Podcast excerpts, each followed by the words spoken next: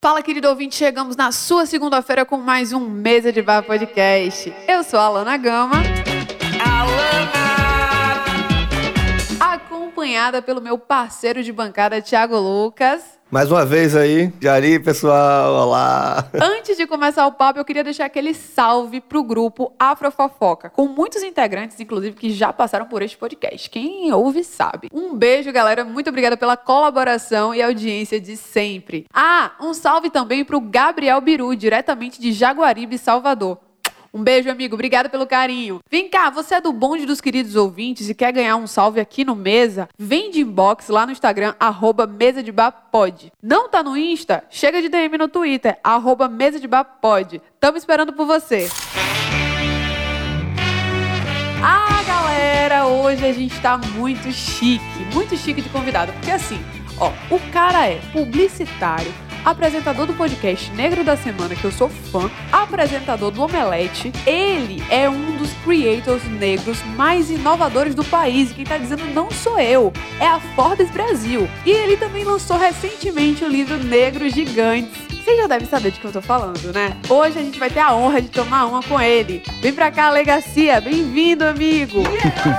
obrigado. Uma satisfação estar junto aqui. Obrigado, Alana. Obrigado, Thiago. Feliz demais pelo convite. Eu vivo falando que eu adoro ser convidado para podcasts, que é o momento que eu fico à vontade, só tenho que falar e me divertir, assim, né? Porque você sabe, meus podcasts são sempre muito roteirizados. E aí é bom de vez em quando ser o convidado aí na casa dos outros. A gente chamou o Ale para bater um papo um pouco sobre o que ele faz da vida conhecer mais essa pessoa ilustre e falar também das narrativas que ele conta. O Ale é uma pessoa que é um criador de conteúdo de vários formatos, é uma coisa que eu admiro muito nele, inclusive. E como cerne das histórias que ele conta, ele conta sobre personagens, vamos dizer assim, reais negros, mas ele também teoriza sobre vários outros tipos de personagens. E aí a gente vai pensar também um pouco da, das narrativas negras, o porquê que elas são importantes, qual a motivação dele nessas histórias, qual o diferencial e o que é que elas podem nos contar para que a gente mude um pouco o nosso,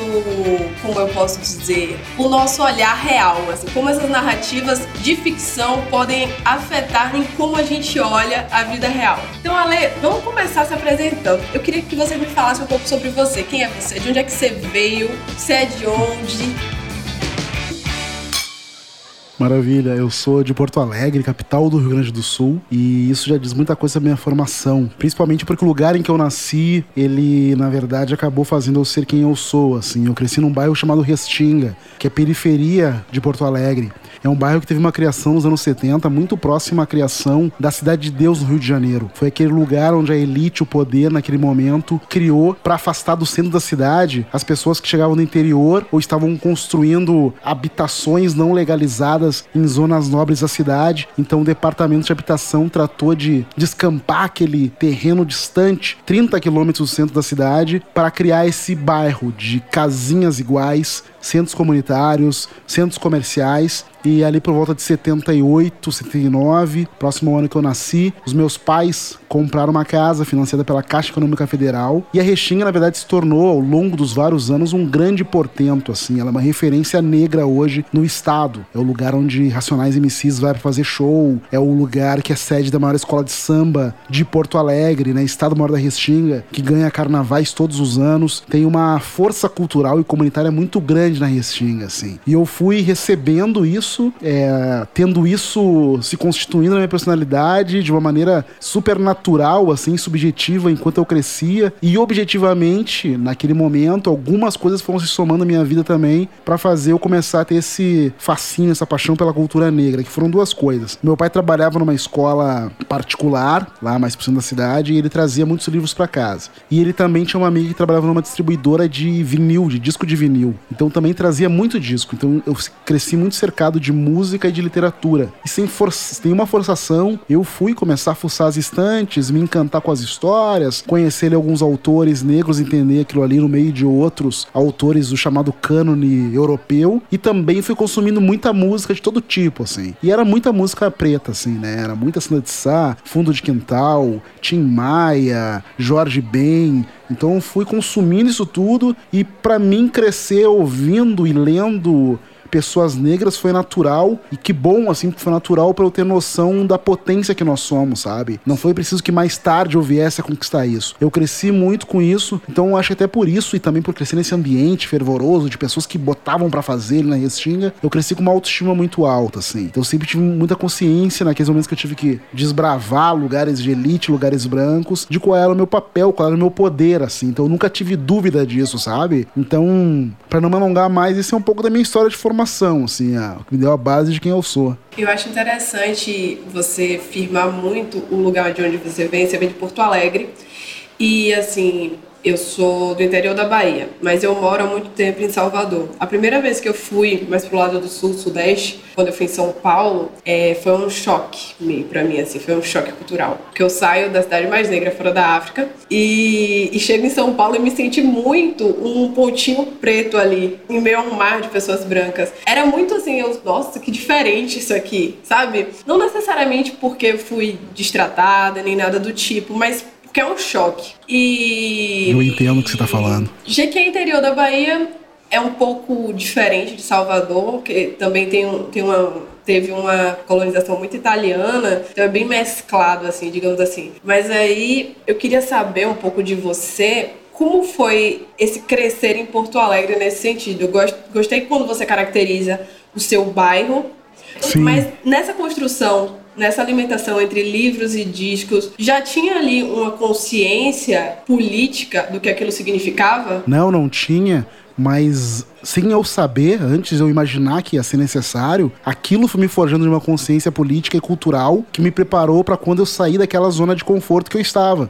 Porque durante toda a minha adolescência eu vivi ali. E aí, ao longo do tempo que eu fui lendo e ouvindo discos, entendendo aquilo, com os poucos recursos que eu tinha e nas escolas que eu estudei, tudo em volta de casa, escola municipal, escola estadual, e aí, nesse momento que você é adolescente, já começa a ir para alguns lugares, né, no resto da cidade, foi muito cedo que eu me dei conta das nuances, da discrepância, assim, né? Entre ali ser um bairro periférico, muito eminentemente negro, em que o poder público quase não chega, né, para propor nada, e outros lugares ditos de elite do centro da cidade, em que tudo é cuidado, em que você tem realmente uma infraestrutura, né, e que você vê para onde os benefícios de estar num lugar de elite são, são levados assim.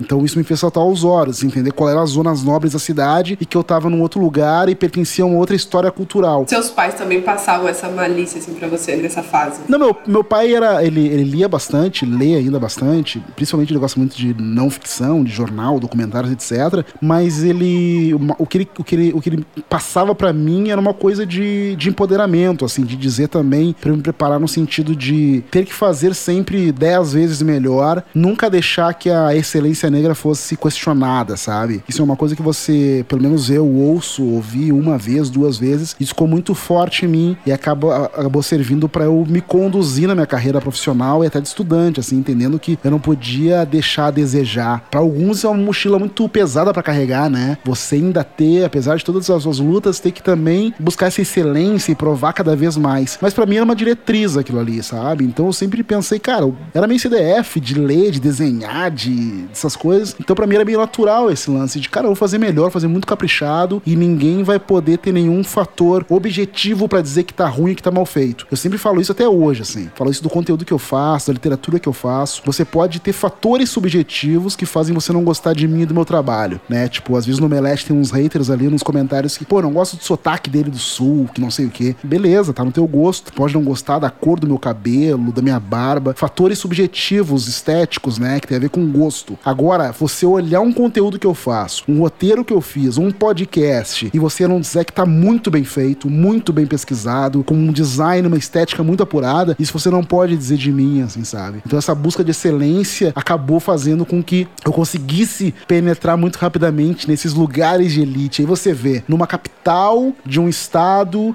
que somente regozija, né, a, a presença dos italianos e alemães como aqueles que constituíram culturalmente o local local. Nesse lugar, você tem que ser um pilar, um expoente em qualidade. E eu ainda fui virar um publicitário, né? Estudar numa universidade particular, porque eu consegui uma bolsa, porque eu trabalhava lá dentro, fui selecionado para trabalhar na, na PUC do, de Porto Alegre. E aí, quando você se torna um publicitário, num estado, né, com uma cultura branca, você tem que ter provas cada vez maiores o dia inteiro, todos os dias, assim, porque está numa cultura profissional que ela é imagética, né? Que o cliente quer colocar uma pessoa numa campanha e para ele essa pessoa é branca, é loira, porque para ele o Rio Grande do Sul é assim. E você tem que ali mostrar o que, que é um Brasil de verdade, estando na ponta do Brasil, sabe? Então essas lutas me constituíram, mas eu sempre consegui vencer e, e me expor, assim, e ascender através de argumentos incontestáveis, sabe? É sobre isso muito. E é muito a ver com o que eu faço hoje, assim, podcast, no vídeo. É um argumento tão incontestável que você não pode falar, não pode dizer que a cultura negra não é responsável por ser um pilar gigantesco e importante na cultura do Brasil e do mundo. Você não pode contestar os feitos de grandes nomes da cultura negra, tá ligado? Então, contra fatos não há argumentos. E é isso que eu faço, assim, é sobre mostrar, cara, isso aqui é excelente e ponto, entendeu? E isso aqui constituiu essa música pop que você ama ouvir agora. Então, é muito sobre A mais B, assim, para você deixar bem claro como é que o jogo funciona e, enfim, é muito como eu penso, assim, sabe? Sobre empoderar e inspirar a partir de excelência preta. O que para você significa o poder desse lugar de contar a história? Porque quem narra, é, quem traz essa narrativa, quem cria esse roteiro, quem ilustra é você. E aí eu queria saber qual a importância desse lugar para você, de contar essa história. Isso é muito poderoso. E eu tô vendo com mais intensidade isso ainda, Lana. Nesse momento que eu tô finalizando um livro, né? Eu vou lançar um livro esse ano. Anuncia aqui. Atenção! Esse livro já está disponível. Ele saiu dia 5 de julho de 2022 e esse podcast foi gravado um pouquinho antes. Então, procure nas melhores livrarias. Um abraço chamado Negros Gigantes, as personalidades negras que me trouxeram até aqui. É uma mistura das histórias que eu conto no podcast com a minha vida, assim. Vão ser 12 personalidades e eu vou contando em primeira pessoa, quase como uma ficção, aquele apanhado de romance, em que momento da vida eu tava quando eu conheci elas e como elas impactaram minha vida. E aí nisso eu vou entremeando a história dele, a biografia, de uma maneira bem natural, assim. E nesse momento, principalmente, porque às vezes no dia a dia, na correria, por mais que eu seja dedicado no roteiro, às vezes isso vai ficando meio automatizado, digamos assim. Mas sempre foi sobre uma perspectiva, um olhar e o poder que isso tem, sabe? Eu tava ontem em reunião com meus editores e falando sobre isso. Falando, por exemplo, de um episódio que me marcou muito e que tem a ver com o momento em que eu conheci a atriz Ruth de Souza. Eu faço paralelos, assim, nessas histórias, né? Eu conto de quando eu tinha 10, 11 anos e eu fui levado pela família de um amigo branco pro aniversário de uma amiga deles, uma menina branca também. E chegando lá, eu era a única criança negra e havia aquele choque, a menina ali me rechaçou, fiquei ali de canto e tal. E eu senti pela primeira vez o preconceito. Assim, eu saí do meu bairro pra ir pra esse bairro, pra essa festinha, uma criança, e senti aquilo ali sem que fosse denominado, né? Não precisou falar, ela está cometendo um ato de racismo. Você sente a dor na pele, assim. E aí, no. Quando eu escrevo esse episódio no livro, eu faço um paralelo com a história da Ruth Souza, que foi uma das primeiras atrizes negras, né, a ganhar ascensão, prêmios, etc. E que logo, quando era uma menina e desejava ser uma atriz, falavam para ela: o que, que você quer ser uma atriz? Você é uma pretinha, você não vai ser artista coisa nenhuma. O que, que você está fazendo aqui? E essa frase que disseram para ela, o que você está fazendo aqui, também é a frase que essa menina disse para mim: o que você está fazendo aqui? Tipo, quem é você? De onde você vê? Quem te convidou? E aí eu tomo, eu me entrelaço com a Ruth de Souza nesse episódio, nessa parte do livro, para questionar o que, que nós estamos fazendo aqui, nesse lugar onde nós não somos desejados, sabe? Para contar essa história de dor e como é que você supera ela, mas não supera, porque isso fica sempre. Eu tô hoje, 40 anos depois,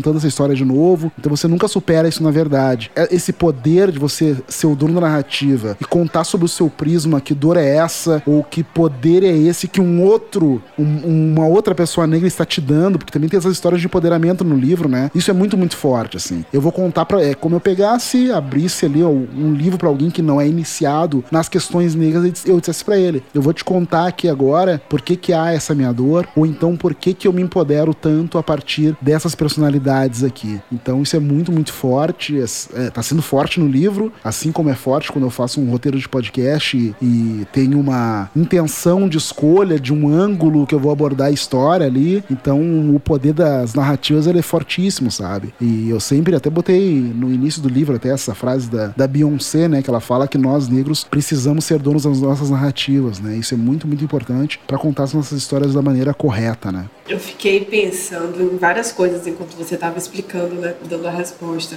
Uma das coisas que me veio, até quando você estava falando da sua trajetória, toda pessoa negra, principalmente quando se tem uma área sobre ter uma posição de fala, um local assim, onde as pessoas vão te escutar. E elas venham a se tornar referência em algo, é, a gente vive um momento em que essas pessoas negras que se tornam referência geralmente são convidadas a falar sobre como é ser negro nesse lugar de referência. E aí você que pode falar sobre N coisas, N possibilidades de coisas, às vezes você desenvolve, sei lá, uma nova lei de Newton mas você é convidado a falar da questão da negritude, da questão do racismo, que é, que é um, um recorte em relação a, a falar de tudo sobre a negritude, né? Mas em algum momento da sua vida, quando você opta por falar isso, ocupar esse lugar de poder, trazer essas narrativas à tona, já te recorreu um certo receio de ser sempre.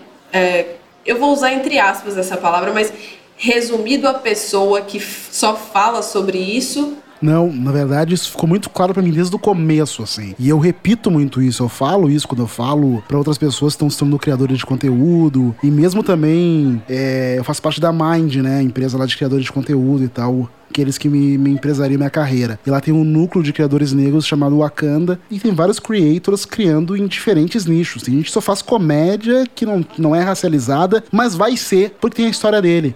Mas não, ele não pretende criar uma narrativa necessariamente em relação a isso. Mas tudo que você faz vai ter o, a essência de quem você é. E eu falo muito claramente sempre sobre o que eu faço. Eu só falo de cultura negra porque sou apaixonado pela cultura negra. Eu não falo disso como um militante. Eu nem gosto de usar esse termo. Principalmente que eu tenho essa visão publicitária, eu entendi muito bem como é que os, primeiras, os primeiros criadores negros começaram na internet, como é natural, a gente sempre chega depois. Então a gente começou com essa ânsia, né? Falar da negritude, falar de racismo, falar de não sei o quê. Eu falo de cultura negra porque é um tema que eu amo demais. E aí eu pego a cultura negra para tirar dali tudo que me atrai como pessoa com o assunto. Eu adoro literatura, adoro música, adoro cinema, adoro séries, gosto de história das religiões. Eu vou falar sobre como isso acontece a partir da cultura afrodescendente. Porque para mim é incrível. para mim é incrível acompanhar como é que se deu a história do cinema negro no mundo. Ainda que eu tenha um olhar e esteja estudando, que tenha mais conhecimento da cultura cinematográfica norte-americana. Beleza. E falo sempre que eu posso do Brasil, mas eu tenho esse olhar porque é uma paixão, assim. Eu gosto muito de música. E todo mundo sabe que a base da música ela é negra. Então, quando eu vou falar de música, eu vou falar de jazz, vou falar de hip hop, vou falar de RB, vou falar de tudo isso. Eu vou enaltecer e vou falar desses grandes criadores negros que deram a base do que a gente cultua hoje, sabe? Então eu gosto demais de deixar isso claro, que eu só falo por uma escolha. Então eu não fico com esse peso de acharem que eu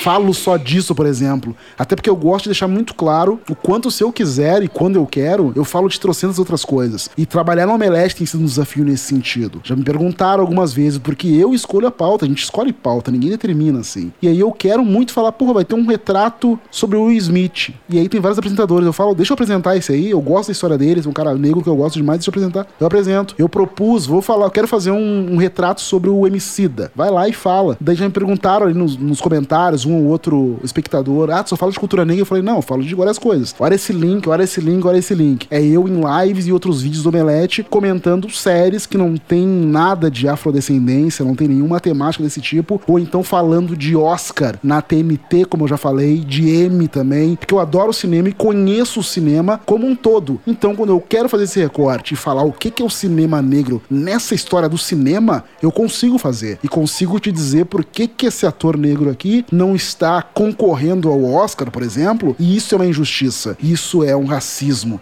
sabe? Não é nunca uma coisa de tá, esse cara nem é tão bom assim, eu só queria que ele estivesse cumprindo uma cota. Não, olha só, eu amo aqui a Meryl Streep, a Frances McDormand, amo toda essa galera aqui branca que manda muito bem. Mas olha o que que esse cara aqui, vou pegar o exemplo de quem foi indicado esse ano, Denzel Washington. Olha o que que ele fez esse ano em Macbeth. Se ele não tivesse indicado, isso seria um absurdo. Então é muito sobre isso, é você não ter como ter argumentos contrários porque você conhece a fundo aquilo. Literatura, a mesma coisa. Você for ver aqui os livros que eu estudo, literatura, que eu tô há anos fazendo oficina, dando aula, escrevendo contos, eu tive uma formação que eu li trocentos autores europeus e que eu leio autores norte-americanos, eu gosto dos brancos norte-americanos, né? Jonathan Franzen, Jonathan Letton e tantos, mas aí quando eu vou e vejo uma autora negra também contemporânea a eles, a Zara Smith, no caso, uma autora inglesa negra, que tava nesse clubinho desses autores, ali, David Foster Wallace, Jonathan Franzen, etc. Eu penso, cara, o que ela tá fazendo é demais. Ela tá contando da perspectiva dela de ser uma mulher negra na Inglaterra, uma mulher também que tá num, de elite, é uma escritora famosíssima e premiada, mas ela tem uma perspectiva diferente. Eu gosto dessa história aqui. E eu também tenho um interesse comercial também nisso, sobre a Lana, porque assim, você abre o um YouTube para falar de cinema, tem trocentas gente falando de cinema, mas quantos estão falando de cinema afrocentrado? O próprio Netflix tem lá o perfil lá, Strong Black Leads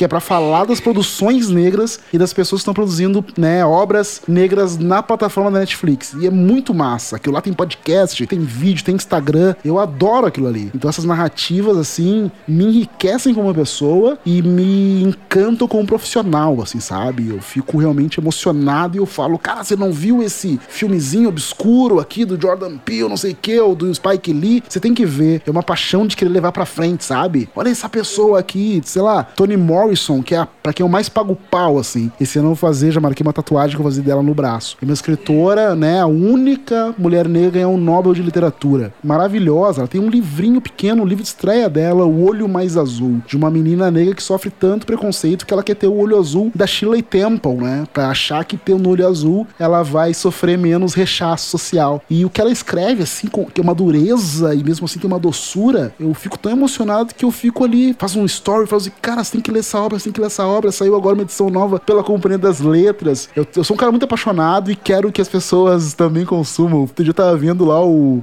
Eu terminei de ver a Insecure, aquela série da HBO, que eu sou apaixonado demais. Terminou tudo, colocaram um documentário na HBO, maravilhoso, emocionante, assim, o quanto ela mudou o cenário. Ela, na menina, tinha um canal no YouTube, ficou gigante, virou uma empresa, uma produtora, empregou trocentas pessoas, umas meninas negras que nunca tinham sido roteiristas, vieram roteiristas, já vieram showrunners showrunners de outras séries e mostrou toda a estrutura, assim, pessoas que ela empregou, motorista que não sei o que e tal. E é muito emocionante. Eu vi aquilo lá e dando print, assim, cara, olha esse documentário aqui, eu quero espalhar pro mundo esses grandes feitos, é muito foda, assim. Eu amo essa paixão de quando você gosta muito de uma coisa, tipo assim, não, não dá pra, não dá pra ficar só pra mim. Quando você gosta muito de uma coisa, a primeira coisa que você quer fazer, de fato, é compartilhar aquela parada. Tal, assim. muito, muito. Tem muito disso. Eu acho. Tem uma galera que guarda pra si, né? Tem, tem, cara. Conhecimento sem ser dividido não tem nenhuma lógica. É, tem gente que tem gente que gosta de banda e só, não, só eu vou ouvir minha banda. Ou não, pelo amor de Deus, é. Negócio. Ficam se regozijando ali de ser único conhecedor, né? Eu, não, caramba, veja isso aqui, conheça isso. Eu fico viciado postando tudo pra todo mundo, eu não aguento Eu também. Eu... Evangelizando, eu vou batendo de porta em porta, velho. Você precisa assistir isso aqui. Eu também, muito, muito, muito. Cara, agora entrando nessa porta aí da, do cinema e da literatura, eu. Era uma coisa que eu queria muito falar contigo sobre isso que é o seguinte: a gente tem já bastante discutido a questão dos estereótipos, né? Negros. Aquela coisa dos arquétipos já. Se é um filme de terror, provavelmente você tem um negro ali, vai ser um amigo que vai morrer. Morre logo. Eu fiz um vídeo só sobre isso.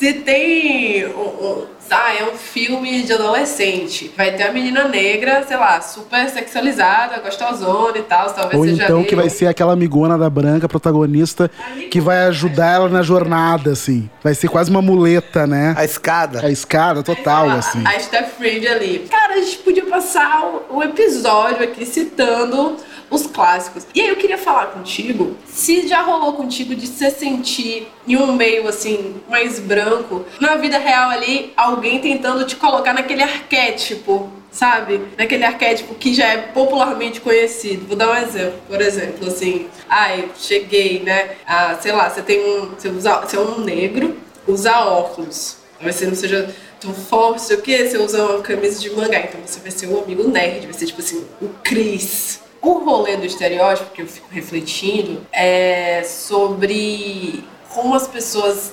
normalizam aquilo, aqueles locais, aqueles papéis de pessoas negras e começam a reproduzir aquilo. Sim.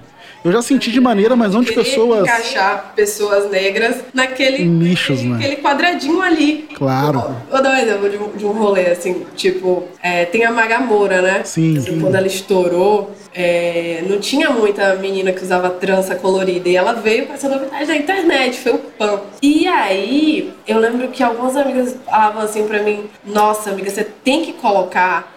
E, nossa, não, vai ser você. É, vai ser você, vai ser a minha Magamora. Caramba.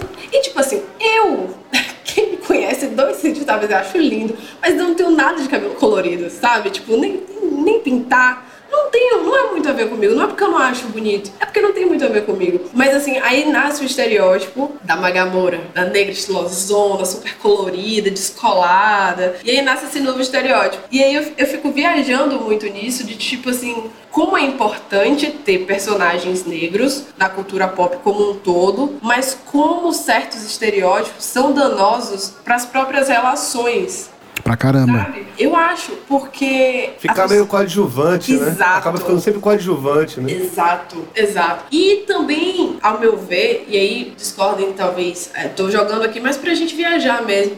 Você tira ali a individualidade da pessoa. Você tá Sim. dando o papel pra ela, tá aqui seu script. Exatamente. E aí a individualidade dela. Vai pro Beleléu, mas isso é uma preguiça, né? E também é um desconhecimento, assim, de quem faz isso. Porque é confortável pra ele colocar naquele nicho que ele então conhece. E pra mim, um exemplo muito claro disso foram... São esses dois Big Brothers, assim, que naquele momento, mesmo no estereótipo que a gente poderia achar que são benéficos pra gente, podem nos prejudicar. Por exemplo, achar que todo negro é militante ou instruído, né? Intelectualmente conhecedor das nossas nuances e si- idiosincrasias da negritude. E achar que ele deve vir carregado disso, que ele deve palestrar, que ele tem essa premissa. Se ele chegou lá, quem é essa pessoa negra que tá no Big Brother aí? Ah, então ela não vai dar uma aula de negritude a toda vez que ela aparecer, né? Isso aconteceu com alguns personagens que estavam naquele momento no Big Brother no ano passado. E ao mesmo tempo a gente tinha outros estereótipos, digamos assim, de outros tipos de negros e que mesmo assim acabaram é, indo contra algumas expectativas, assim, ou não, né? Se você for ver, há uma inteligência emocional que infelizmente é pro mal, mas existe uma inteligência na seleção daquelas pessoas, seja lá se é o Boninho que dá ali a martelada final, mas eu gosto de analisar isso porque eu estudo muito elementos culturais da mídia, né? Então eu analiso isso, a força do papel da representatividade, da importância ou não de ter pessoas negras em lugares assim, né, de grande reverberação popular, porque é muito esse questionamento, será que a gente merece estar ali com um teto de vidro, todo mundo nos vendo, nos questionando? E eu, na, no outro Big Brother, eu fiz muitos textos, fiz conteúdo falando da importância disso, assim, porque isso constitui um olhar que as pessoas têm por o país em que elas estão. Então a gente tem elementos da cultura de mídia que deixam isso claro, né? A nossa cultura também é constituída pelo olhar que nós temos a partir do que a mídia de massa nos transmite. Então isso tem a ver com normalização. É importante que as pessoas saibam que a pessoa negra não quer ser melhor ou estar num lugar além porque ela não chegou, ela não se igualou ainda aos não negros. Então é importante saber que a normalização é uma busca nossa. E ela vai passar por um momento em que a gente não vai ficar contando, tá? Quantos negros tem no Big Brother esse ano? Ah, quantas pessoas negras tem na novela das oito? Eu me lembro até hoje, né, que a gente teve lá a novela Próxima Vítima, no começo dos anos 2000, em que foi aquele bafafá quando teve a primeira família negra de elite ali, né? Antônio Pitanga e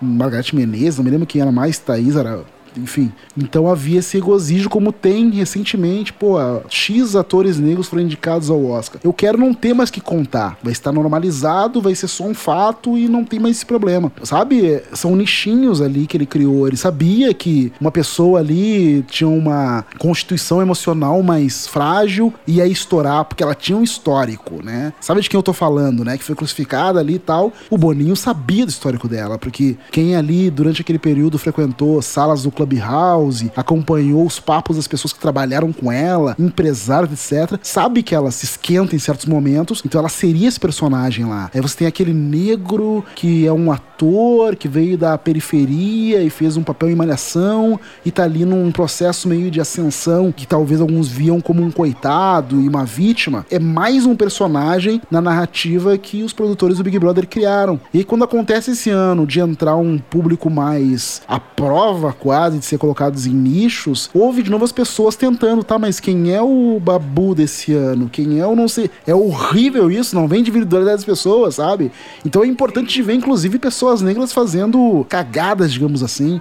Porque a gente tem personalidades iguais, ninguém aqui é professor, ninguém é um exemplo, né, do comportamento exemplar. Se chega lá sertaneja e me pergunta se é negro ou preto, eu não tenho que falar para ela, não me traz mais essa carga professoral na minha vida, eu só tô aqui no Big Brother dançando, sabe? Então, acho que é importante as pessoas darem conta disso, assim. Só quando se derem conta disso que a gente vai conseguir normalizar e tirar desses nichos e respondendo um pouquinho aquela tua pergunta lá no início, fazer com que pessoas que não me conhecem tanto cheguem pra mim e perguntem: Ei, negão, tu curte pagode, tu não sei o que, você me colocando nos nichos assim, curto, mas não precisa me colocar no nicho do negro pagodeiro que vai puxar aqui um, um tamborim, vai começar, sabe? E é muito foda, porque a gente tem muita carga cultural para derrubar. Porque se você for analisar, o Brasil é muito recente e a nossa presença midiática é muito presente ainda constituída desses estereótipos, né? Eu fico analisando isso como publicitário durante muito tempo na publicidade, na ficção, né? A CIA durante muitos anos usou lá o negro Sebastian como um entertainer para pessoas brancas. Então é aquele negro estriônico dançarino,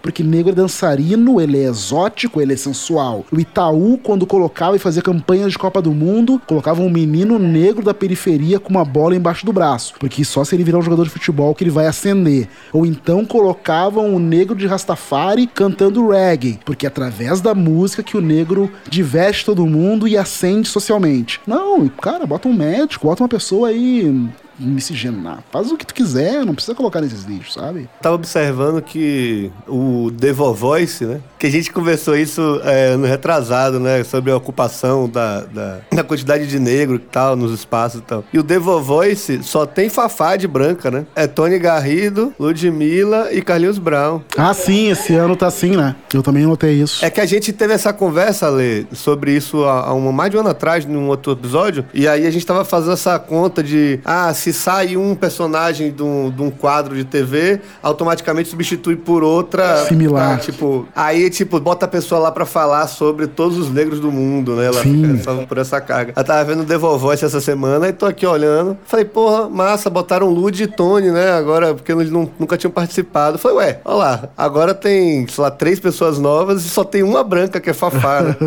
então, assim, e eu achei super natural, não tem essa de, né? Não achei, não achei Acho que... ótimo isso e acho cada vez mais ótimo que a gente não fale sobre isso, né? Só aconteça, só aconteça assim, sabe? Teve um outro exemplo de uma coisa que é muito natural e que eu acho muito massa, o encontro. Quando Manuel Soares está, sim. Cara, é o horário da dona de casa, sabe? Se a gente for parar pra pensar, é o horário da dona de casa, que ela tá ali cozinhando. Antigamente a mãe era toda, se não era pra criança, era toda da Ana Maria Braga. E agora a gente tem um cara negro com um dread apresentando e falando sobre as amenidades que se fala. E aí quando ele precisa, ele dá a, a, as alfinetadas dele, que ele também não tá ali de totem, ele tá falando. Traz os temas políticos ali naquele tom também, né? que, que que o horário que o público pede. E eu achando massa, porque é isso, é, é essa naturalidade, assim, sabe? De tipo, olha, não é aquela coisa, chamamos aqui um especialista. é, ele negro. é negro. Ele tem um quadro que é sobre criação de filho, né? Acho que ele tem uns seis filhos, ele tem filho pra burro. E aí ele apresenta e tal o, o quadro com os filhos subindo por cima da cadeira, passando em cima da cabeça, assim, e aí contando sobre como é que é a criação. E acho que chegou num lugar que não precisa dizer que é um cara. Não é sobre ele ser negro ou não ser, é sobre ele ser Manuel Soares, né? Exatamente. Ele ocupa aquele espaço de forma natural, de forma. Ele conquistou isso aí, chegou lá, acho, acho legal pra caralho. Também acho é muito bem, bom. É bem isso. natural, bem bom. Eu acho Porque ele tá representando ele, né? Ele. Ele, é- ele é um pai de família com seis filhos. Exatamente. Isso que é Que não foda. deve ser fácil. Seis. Mas isso é demais também, assim. Eu gosto quando acontece esses, esses momentos em que essa naturalização e que o fato de você ser um negro é um detalhe que só vai enriquecer a história porque é a história de uma pessoa, assim, sabe? Tenho sido chamado pra falar também de paternidade em alguns momentos, numas rodas de conversa. Outro dia eu fui na sede de uma, de uma empresa de saúde aqui de São Paulo falar sobre isso. A gente fez uma live e foi só isso, assim, sabe? Os, a- as, os assuntos, inclusive de negritude, eu trouxe por conta, falar que meu filho acompanha ali enquanto eu tô escrevendo o roteiro e ele naturalmente vai perguntando quem é esse cara, por que, que ele fez isso, por que, que tá falando dele, sabe? Eu que trouxe, porque o papo realmente era isso, era essa questão supernatural de vários tipos de pais, conciliar o dia a dia, a profissão, é, conciliar como é que você passa, né? Bons ensinamentos, sentimentos pro teu filho. E não era necessariamente um fato de ser uma pessoa negra que me colocou ali, sabe? para cumprir cota, por exemplo, né? Até tinha outras pessoas negras e tal, de maneira naturalizada, que é muito importante que haja sempre. Quantos anos seu filho tá agora? Dez anos. Dez anos? Ele te acompanha? Ele acompanha é. seus conteúdos? Pra caramba, ele vive me vendendo para todas as escolas, pro inglês, pra escola dele, pros cursinhos. Ele fala: meu pai tem um podcast, tem um canal no YouTube. Meu pai é do Omelete. Meu pai gosta de falar de cultura negra. Se fulano aqui, não sei o que, fez tal coisa. Ele é o maior Ai, empresário. Legal, né? Assim. Agora, agora na escola, tipo, ah, o que, é que seu pai faz? Ah, meu pai é médico, meu pai é, sei lá, meu pai tem uma loja, meu pai é youtuber. Profissão do futuro, né? futuro. Nos rolês dos filmes, assim, como é que rola essa coisa de herói, assim? Vocês discutem muito sobre isso? Tipo, eu lembro que meu rolê de mais proximidade com meu pai era nos rolês de filme, sabia? E nem sempre eu gostava muito do, dos filmes. Meu pai sempre gostou de uns filmes de terror muito toscos, sabe? Não, mas tipo assim, tosco, sabe aquela, aquele monstro que sai do nada e, e rasga a cabeça? Meus pais sempre gostaram, tipo, aí do nada um urso de duas cabeças matando todo mundo. Meu pai sempre Caramba. gostou de uns filmes meio toscos, assim. E eu curtia assistir isso com ele, mesmo que fosse pra, sei lá, discordar ou nada. Era meu momento com meu pai, era esse rolê de, de filme. Eu fico pensando assim, tipo, na época, pra mim, não tinha muito esse rolê de representatividade, sabe? Tipo, ah, eu vou escolher aqui uma uma princesinha negra pra, pra Alana assistir. Não tinha muito esse rolê disso. Era princesa, princesa, você também é princesa, Alana, tá todo mundo bem, tá lindo. E como é que você traz isso para a realidade de João, assim, de, olha, tem tudo isso aí para você, pra você pra É porque você já falou tanto, né? Meio claro. Sim, é porque é louco, assim, porque não há uma uma receita, ou não houve um momento que eu peguei, sentei ele e perfilei. Olha, vai assistir agora todos esses filmes aqui, eu vou te contar por que tal coisa, tal coisa. Foi tão natural no meio do processo, escolhendo produções que tenham a ver com ele, e coisas também eu trouxe para ele assistir porque eu gostava, que daí as perguntas foram surgindo e as explicações aconteciam ali, aconteciam depois, aconteciam antes, sabe? Às vezes por própria iniciativa dele, levar ele para ver lá o Pantera Negra quando saiu, que já é de 2017, então ele tava com 6 para 7 anos, eu acho. No processo é, na, dele mesmo. Quase cinco anos. No processo, entender, tá, mas por que que só tem esse negro no universo Marvel, né? E eu vejo todos os filmes da Marvel com ele, ele sabe tudo. E aí, que, que lugar é esse que eles estão, que eles moram? O que, que é Wakanda? O que, que significa? Aí tu vai meio que respondendo as perguntas, aí vem mais perguntas, aí vem umas perguntas difíceis, porque o racismo existe, que, que escravizavam pessoas, sabe? Até o momento em que ele começou a dar aula, assim, ele corrigiu o professor em aula dizendo que o certo não é falar escravos, é falar escravizados, porque eles não nasceram com isso como uma condição natural, eles foram forçados a tal. Então, é, ele foi se imbuindo disso naturalmente, porque ele vai acompanhando e vai pegando que nem eu, que é legal, assim, sabe? Ele vê todo mundo odeia o Chris, entende, tá, mas que bairro é aquele ali que só tem negros e que estão zoando dele numa escola? É aquele menino que é meio italiano e não sei o quê. E aí tu explica, tá, aquilo ali é o. É o ali no caso era o, é o Bronx, Bronx, né?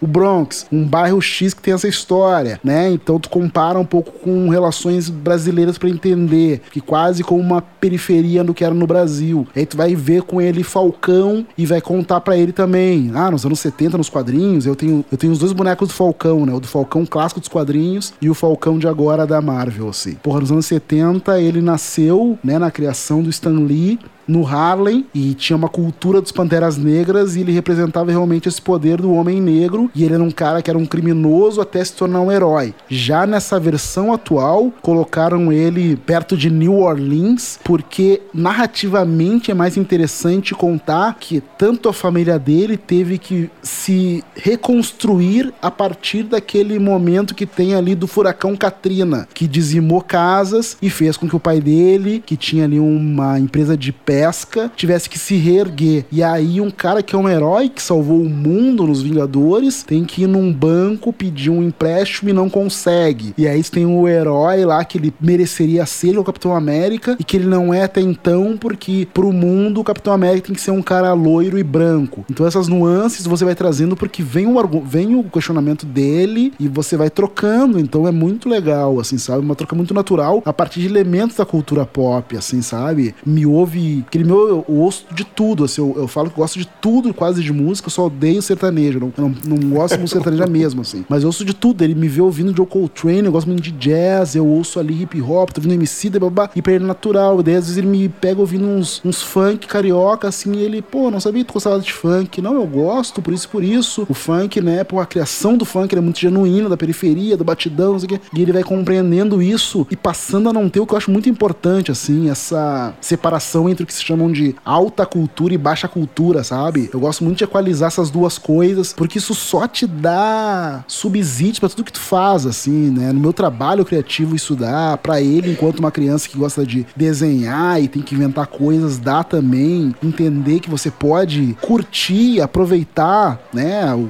o, a música que recebe um rechaço social, que é feita na periferia e tal, e você pode curtir também uma música dita mais sofisticada ou sei lá o que, assim. Ouvir tudo, fazer o que você quiser, gostar de quem você quiser. Isso é muito, muito importante, assim. E não só na questão racial, sabe? Questão de gênero também, a gente conversa muito com ele sobre isso, ao ponto de ele dar aula pro vô dele, assim, sabe? Que é um cara mais velho e que tal, que quis tirar lá uma onda com a Pablo Vittar e o Guri foi falar: não, porra, ele pode ser quem ele quiser, amar quem ele quiser, e o velho não teve que falar, assim, sabe? Então é muito lindo como as crianças estão se formando hoje quando elas têm uma base certa, assim, sabe? Ao mesmo tempo que a gente sabe, tu vê uns coleguinhas dele lá de vez em quando, que daí acho que tem uma outra constituição, uns pais lá bolsominion, e daí a criança reflete aquilo falando umas barbaridades, sabe? Eu tenho primos, assim, e eu tenho muita fé nessa galera que só vira assim, tipo, não, isso aí não tem muito a ver comigo, e tipo, tudo bem, pai, beleza, você curtir isso aí, mas eu acho que você tá errado. E, e, e de uma forma muito natural, assim, sabe? Muito, muito natural. Não, não houve um, uma parada de leitura pesada, nem de aula, nada muito assim. É só, cara, o que é que tem? Se ele quer ser drag, se ele é menino e tá vestido Exato, exato. Também é, questionou o vô dele. Na cabeça deles parece que esse, essa já veio destravado isso aí. Já veio destravado, não tem essa de cor pra não sei o que, pra menino pra menino, brinquedo pra menino pra menino. É, tudo é brinquedo, todo mundo quer brincar. Ele falou pro vô dele também, escolhendo lá um brinquedo. Não, porra, não tem essa de brinquedo, tudo é brinquedo, é pra se divertir. Garçom a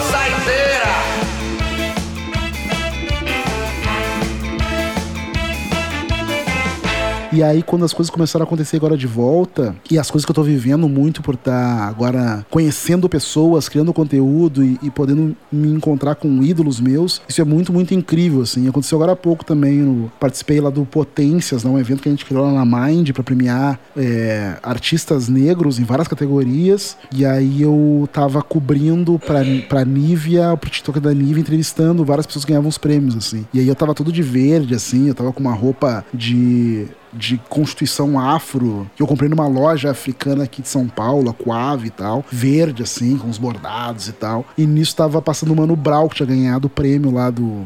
Ele ganhou pelo podcast, melhor podcast do ano, mano a mano, assim. E é muito louco, porque o Mano Brown, ele é muito poderoso, assim, a figura dele. E quando ele tá no evento, ele passa e tem sempre uma entorragem atrás dele, assim. É como se fosse um triângulo. É ele, é a esposa, o filho, o empresário, fotógrafo, segurança e tal. E pra lá e pra cá, assim, sabe? Pra receber o prêmio, pra voltar, passeando pelo evento, assim. E aí eu chamei ele pra vir gravar, assim. Ele chegou, assim, ele chega muito perto de ti, assim, vem com a mão, assim. E aí, mano, como é que tá e tal. E pega a tua mão e aperta forte, assim assim. E ele tava todo de verde também, com o mesmo tom na minha roupa, só que dele tinha uma influência militar, assim. Ele olhou pra minha roupa verde assim, e falou: pô, bonitão, tá bonito de verde, hein, negrão? E aí apertou a mão assim, e eu comecei a falar com ele lá sobre o podcast e tal. Mas foi muito, muito massa e, sei lá, fofocas. Tava no camarim com o João, com a Thelminha, com a Gleice Damasceno ouvindo eles falar as fofocas de Big Brother que eu não posso contar, mas é aquele tipo de coisa, né? Você viu que o produtor chamou não sei quem e aquela nossa amiga que tava lá no Big Brother do ano passado ia estar tá também, e aí perguntaram, sabe? E aí tu só ali, né, no, dividindo o camarim com ele. Bastidor, é esse tipo de coisa que a gente gosta. Ele está dizendo aí que não tem história, tá vendo? Escondendo. escondendo. Bateu um nervoso pra falar com o Mano Brown? Com o Mano Brown bateu um nervoso, assim, porque apesar de já ver ele algumas vezes, foi a primeira vez que eu vi ele pertinho, chegou pra mim que eu conversei com ele, assim. Aí dá um nervoso, assim, porque ele tem, né, aquele jeitão dele poderoso, mas ele já chega sorrindo, assim, já troca uma ideia. Não, vamos falar, vamos falar. Então é muito tranquilizador depois, assim. Importante a galera saber por esse negócio de bastidores, que esses famosos aí também são meio que gente que nem a gente quando a gente tá começando a esquematizar permutas e recebidos, assim, porque nesses camarins tu ficou ouvindo isso. Não, consegui uma cozinha com desconto X, porque eu vou fazer uns publis pra empresa e vão fazer uma cozinha sob medida lá em casa. Aí eu ouço aí, não, mas tu foi na loja tal, ali não sei aonde, em São Paulo, que ali eu comprei toda a minha sala só na permuta e tal. Então esses famosos aí, ó, essas casas que tu vai vendo depois aí na Casa Vogue, é tudo na permuta. Ai, deve ser chato conviver com essa galera, porque assim, você vai querer perguntar o preço de alguma coisa, amiga, não sei, foi permuta, não sabe. Total, não sabem dizer nada. E o vestido, e quando tu vê, tá chegando, tá chegando meu vestido, e chega o vestido correndo, que é de uma estilista que mandou pra tu usar ali naquela cidade que tu tá, também pra depois fazer uma fotinho e marcar ela no Instagram, né? Você já parou pra pensar que nesse evento você pode ter sido uma das poucas pessoas que pagou pela roupa que usou. Certamente. Certamente. Em breve não pagará mais.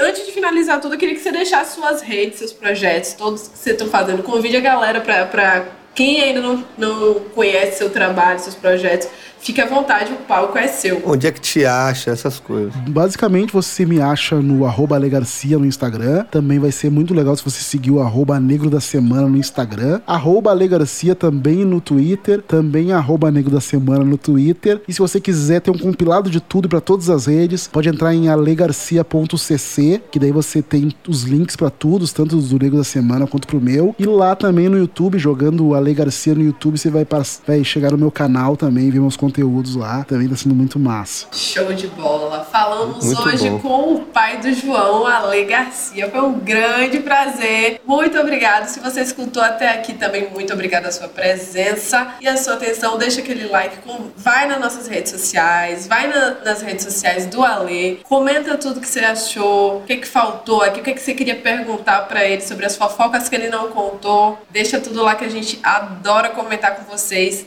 sobre tudo. Gente, foi um prazer imenso estar com vocês essa noite. Muito obrigada. Não bebi cerveja, Valeu, muito mas obrigado, hein? fui bem servida de chá. Estou feliz por estar com vocês essa noite. Muito obrigada mesmo. Um beijo para vocês. Obrigado demais aí, pessoal, pelo convite e por quem tá escutando. Bom demais. Beijo. Siga a gente no Insta e no Twitter que a gente segue tomando uma. Arroba Mesa de Bar Pod. E no próximo episódio do Mesa de Bar Podcast, se liga aí quem vem tomar uma com a gente. Faça a pergunta de um milhão de dólares. O Axé morreu. Se você colocar no Spotify, tem uma playlist editorial chamada Axé Music. Ser música do carnaval é algo muito importante para uma carreira de Axé Music. Qual foi a última música de Axé Music que foi a grande música do Carnaval de Salvador?